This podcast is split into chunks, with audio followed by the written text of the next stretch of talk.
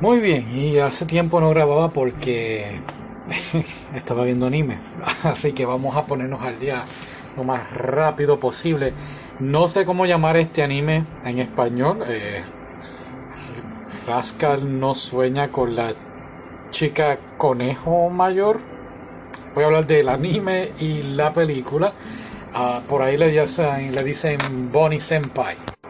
Pues nada, ¿de qué trata? Eh, ah, para empezar, como dije, voy a hablar primero del anime, que son tres episodios, y luego de la película lo más rápido posible para que no te duermas. Y este muchacho, que se llama Sakuta, pues empieza, eh, eh, está en la librería y ve a esta chica, Mai, Mai, se llama Mai, y um, está vestida de coneja, de, ¿verdad? como, por decirlo así, la, la chica de Playboy, ¿no? De conejita. Y al principio pensé que este anime pues era un poquito de, de, pues, para adultos, ¿no? Y pues quizás no es para adultos gráficamente, pero sí es intelectualmente, pues tienes que estar bien pendiente a las conversaciones. Y es que, pues la razón por la cual ella se pone este disfraz es que la gente, pues la está olvidando, está olvidando quién es ella. Ella es una famosa actriz y por unas razones la gente entonces la deja de ver, la deja de, prestarle atención y ella se está desapareciendo, como quien dice. Y entonces aquí es donde viene Sakuta y trata entonces de hacer que la gente vuelva entonces a, a recordar quién es ella. Y esto ocurre creo que si no me equivoco en los primeros tres episodios. Y es que en cada, más adelante vamos viendo que se siguen presentando distintas situaciones. Por ejemplo, otra chica pues ah, se, se, puede teletransportar o otra persona está perdido en el tiempo o si no se intercambian de cuerpos como en Your Name y ellos pues entonces lo llaman el síndrome del adolescente o el síndrome ah, de la escuela secundaria, ¿no? Así que pasan varias cosas, pierden la memoria y en fin, este muchacho pues con la ayuda de Mai pues ambos se complementan, ¿no? Entonces pues van en, de alguna forma u otra a ayudar a los demás. Y es un anime muy, pues honestamente yo creo, y esto fue cuando vi el anime primero, yo dije, wow, pudieron haber hecho solamente un anime de él ayudando a Mai. E, e, esa fue mi opinión.